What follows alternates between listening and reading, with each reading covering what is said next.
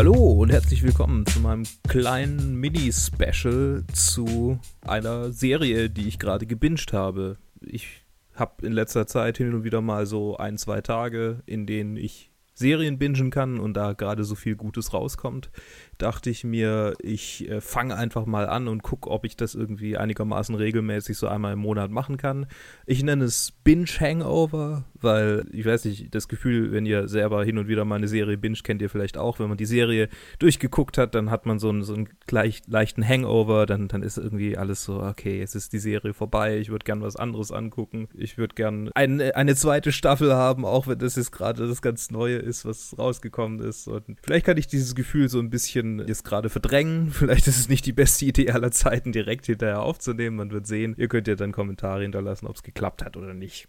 Anfangen möchte ich mit Good Omens, eine Serie, die ich gerade zu Ende geguckt habe, ist eher so eine Miniserie, sechs Folgen a 50 Minuten und ist basiert auf einem gleichnamigen Buch von Neil Gaiman und Terry Pratchett. Und an die Nerds, ich habe leider kein einziges Terry Pratchett Buch gelesen und ja, shame on me, shame on me. Ich äh, bin nie dazugekommen, irgendwie mal Terry Pratchett zu lesen. Es ist ein großer Fehler, wie ich nun festgestellt habe und wie ich eigentlich schon immer vermutet habe, weil es wahrscheinlich genau meinen Humor treffen wird. Für alle anderen, die es nicht wissen, wer das, wer das ist, wer diese Leute sind, Terry Pratchett ist ein Fantasy-Autor gewesen, der vorletztes Jahr, nee, ist schon länger her, 2017, 2016, 2016, 2015 gestorben ist, vor vier Jahren gestorben ist, oh mein Gott. Der am bekanntesten ist für seine Scheibenwelt, sein Scheibenwelt-Zyklus, muss man sagen. Eine Reihe von 41 Romanen, also wirklich äh, exorbitant viele Bücher. Und der auch bekannt war dafür oder ist, seine Bücher sind dafür bekannt, auf der eigentlich bekannten Welt oder im Rahmen von bekannten Strukturen Übernatürliches zu verstecken und alles ein bisschen ja weird zu gestalten und irgendwie der Tod kommt halt in manchen Büchern vor, wie ich, wie ich gehört habe und, und ist halt irgendwie so ein cooler Dude und das Ganze spielt auf der Erde, aber es ist eigentlich eine Scheibenwelt, die auf dem Rücken von einer Schildkröte getragen wird. Ja, so total absurdes Zeug einfach. Und äh, Neil Gaiman, Gaiman, ich weiß nicht, wie man, wie man ihn tatsächlich ausspricht, hat ebenfalls mehrere Romane geschrieben, ist bekannt allerdings auch auch als Writer verschiedener Screenplays. Unter anderem hat er das Screenplay von Prinzessin Mononoke geschrieben, das englischsprachige, aber auch Lucifer und American Gods. Dafür wird er wahrscheinlich am bekanntesten sein bei den Serienguckern oder halt für Lucifer, ich bin mir nicht sicher. Hat aber auch viele Doctor Who-Serien, äh, äh, nicht Serien, sondern eine Doctor Who-Staffel oder zwei. 2011 bis 2013 hat er, hat er Folgen geschrieben. Also sowohl Bücher als auch Screenplays und Neil Gaiman war jetzt auch verantwortlich dafür, diese Serie zu kreieren. Also er war wohl der Regisseur.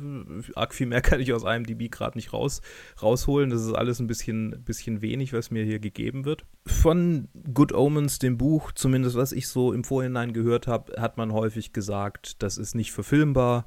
Und das ist ja was, was man häufig über Dinge sagt, die in der letzten Zeit verfilmt wurden. Durch, ich würde sagen, CG, durch Technik, durch die Tatsache, dass Serien nicht mehr irgendwie an klassische Formate gebunden sind, sondern halt irgendwie einfach aus sechs Folgen a einer Stunde bestehen können, ist weitaus mehr möglich als zu dieser Zeit, als man gesagt hat, dass es unverfilmbar möglich war. Die Schauspieler, die hier in Erscheinung treten, sind David Tennant, Francis McDormand, Michael Sheen, Cian Brooke äh, in einer kleineren Rolle, Sam Taylor Buck als äh, Adam Young, äh, der Antichrist, John Hamm, äh, wen haben wir noch? Ganz viele britische Schauspieler, die ich alle leider nicht so kenne, weil sie vielleicht auch unbekannt sind. Oder vielleicht sind sie bekannt und ich kenne sie einfach nicht. Wen ich, wen ich noch gut fand, war Brian Cox als der Tod. War sehr, sehr schön, auch wenn er wenig, wenig Screentime, Screentime hatte. Aber auch Ned Denahy als der Fürst von der Hölle Hastur und Adria Ariona als Anathema Device, genauso wie Jack Whiter als Newton Pulsifer. Die waren großartig, wirklich gut. Es, es gab viele, viele tolle Performances in der Reihe und Ähm, am Ende hat sogar Benedict Cumberbatch eine kleine, ein kleines Cameo, aber man erkennt es nicht wirklich. Und Nick Offerman. Nick Offerman kommt auch in zwei Episoden vor, was ich sehr schön finde, weil ich Nick Offerman liebe als alter Parks and Recreation Fanatiker. Okay, jetzt habe ich genug zu den Schauspielern gesagt. Die Schauspieler sind alle großartig. Also es ist wirklich eine großartig gecastete Serie und natürlich die meiste, der meiste Credit gebührt natürlich David Tennant und Michael Sheen, die mit Crowley und Aziraphale einen Dämon und einen Engel spielen, die auf der Erde sind seit Beginn der Zeit, also seit der Kreation der Menschheit durch Gott. Also das ist alles irgendwie, okay, das ist alles wahr. Davon geht die Serie aus. Also die, quasi alles, was in der Bibel steht, ist irgendwie so passiert. Und die beiden waren bei allen oder bei, bei größeren Schlüsselmomenten dabei. Unter anderem auch, als Adam den Apfel isst, beziehungsweise als Eva verführt wird, den Apfel zu essen und ihn dann Adam gibt, war David Tennants Crowley die Schlange, die Eva dazu verführt hat. Und Aziraphale, der Engel, der von Michael Sheen gespielt wird, hat den beiden sein flammendes Schwert gegeben, damit sie sich auch draußen verteidigen können gegen die wilden Tiere außerhalb des Paradieses. Und so zieht sich das durch alle Zeithalter hindurch. Die beiden bleiben anfangs noch so, so, so, Feinde, die sich immer wieder in Momenten treffen, in denen sie eigentlich nicht wirklich gegeneinander kämpfen sollten, weil es gerade nicht angebracht ist. Und dann wird es mehr und mehr eine Freundschaft und am Ende arbeiten sie zusammen und sind in unserer modernen Welt leben da relativ gemütlich vor sich hin. Der eine hat einen Buchladen, der andere hat ein abenteuerliches Leben und ein Auto, das ihn überall hin begleitet. Ein sehr schnelles Auto, obwohl es sehr alt ist, ein alter Bentley. Und dann erhalten sie auf einen Auftrag aus der Hölle. Die Apokalypse ist an der Zeit. Wir müssen jetzt anfangen und alles in die Wege leiten, damit die letzte große Schlacht zwischen Engeln und Dämonen stattfinden kann. Und die beiden haben überhaupt keinen Bock darauf.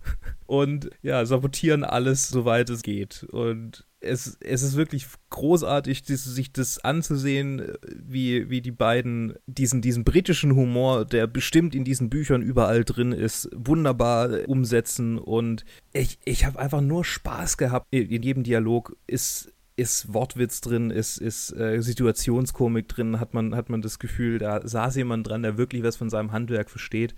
Das ganze Skript kann ich mir nur so als Buch vorstellen. Und das ist ein positiver Aspekt, der mir auch aufgefallen ist.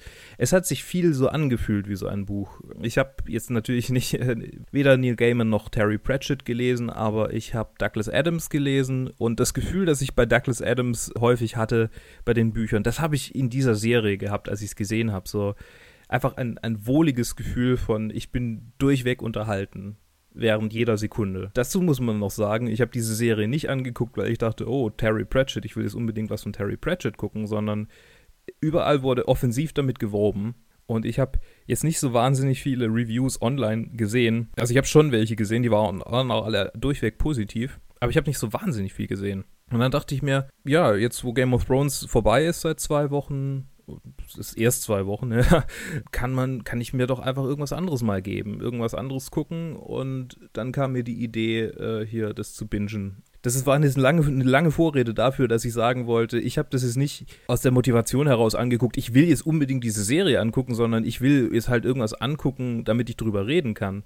Und während ich geguckt habe, wurde es mehr und mehr zu, Alter, ich muss jetzt weitergucken. Und es ist eine großartig bingeable Serie. Ich glaube, das ist die perfekteste, mit der ich irgendwie hätte anfangen können, weil sie so schnell vorbei ist. Sie geht sechs Stunden gerade mal. Für, für einen Sonntag ist das zum Beispiel perfekt. Da fängt man einfach morgens an und dann ist man nachmittags schon fast fertig. Es, es, ist großartig. Und es fühlt sich auch total kurzweilig an. Man hat das Gefühl, die Zeit würde kaum vergehen. Ich habe wirklich Spaß gehabt mit, mit Good Omens. Ich kann es nur durch, durchweg empfehlen. Worauf kann ich noch eingehen? Das ist, ist alles so gut. Es gibt so viele kleine Momente, in denen man sich denken äh, könnte, ja, ist, ich will nicht, dass es jetzt aufhört. Die musikalische Gestaltung ist, ist sehr gut. Das gibt es ja häufiger, dass bekannte ältere Lieder verwendet werden ich wollte sagen, das gibt es häufiger in letzter Zeit, aber es stimmt eigentlich gar nicht. Das gab es eigentlich schon immer und man hat sich vielleicht ein bisschen, oder ich habe mich vielleicht ein bisschen drauf fokussiert, weil ich in letzter Zeit halt mehr mich bewusster mit Dingen auseinandersetze. Aber es gibt viel, viele Callbacks so auf Musik der 70er und 80er Jahre, was ganz witzig ist. Es ist aber nicht so Guardians of the Galaxy mäßig, sondern das passt auch echt gut zum. Also es ist nicht so, dass man dass man das Gefühl hat, oh, wir haben auch Guardians of the Galaxy gesehen, deshalb machen wir das jetzt so, sondern es ist wirklich gut motiviert gefühlt. Es ist, ich muss jetzt einfach, ich muss jetzt einfach Terry Pratchett lesen. Ich muss jetzt auch einfach Neil Gaiman lesen und das hat jetzt was, was in mir ausgelöst, von dem ich nicht so richtig weiß, wo es jetzt hinführt, weil ich habe eigentlich gar keine Zeit dafür. Und ich habe auch gar nicht mehr die Geduld, irgendwie was zu lesen. Vielleicht muss ich mir Hörbücher oder sowas holen.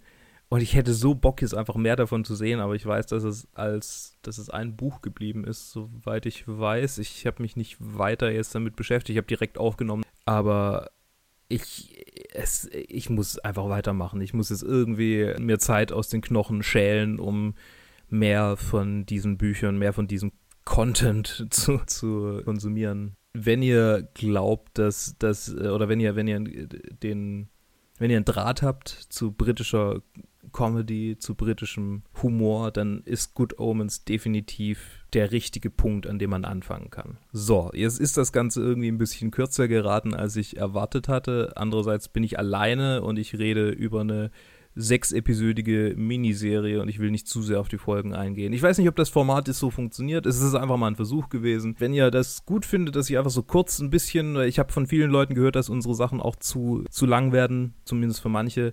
Wenn ihr, wenn ihr Bock habt, so ein kurzes Statement zu einer Serie hin und wieder mal zu hören, wenn ich das, wenn ich das gebinged habe und dass es nicht unbedingt irgendwo mittendrin in der Review-Episode verpackt werden muss, dann lasst mir doch einen Kommentar da, liked die Episode, wäre natürlich schön, würde mich freuen und abonniert uns auf allen möglichen Kanälen. Dazu gehören YouTube, Instagram und äh, Anchor und Soundcloud und könnt uns irgendwie auf Spotify hören und wo auch immer ihr uns jetzt halt gerade hört, könnt ihr uns ein positives Feedback oder ein negatives Feedback da lassen, wenn ihr es nicht so gut fandet. Damit verabschiede ich mich. Hoffentlich hören wir uns im Rahmen von dieser Reihe irgendwann mal wieder. Ansonsten gibt es ja jede Menge anderen Content, in dem ich dabei bin. Ja, ein, eine, schöne, eine schöne Zeit.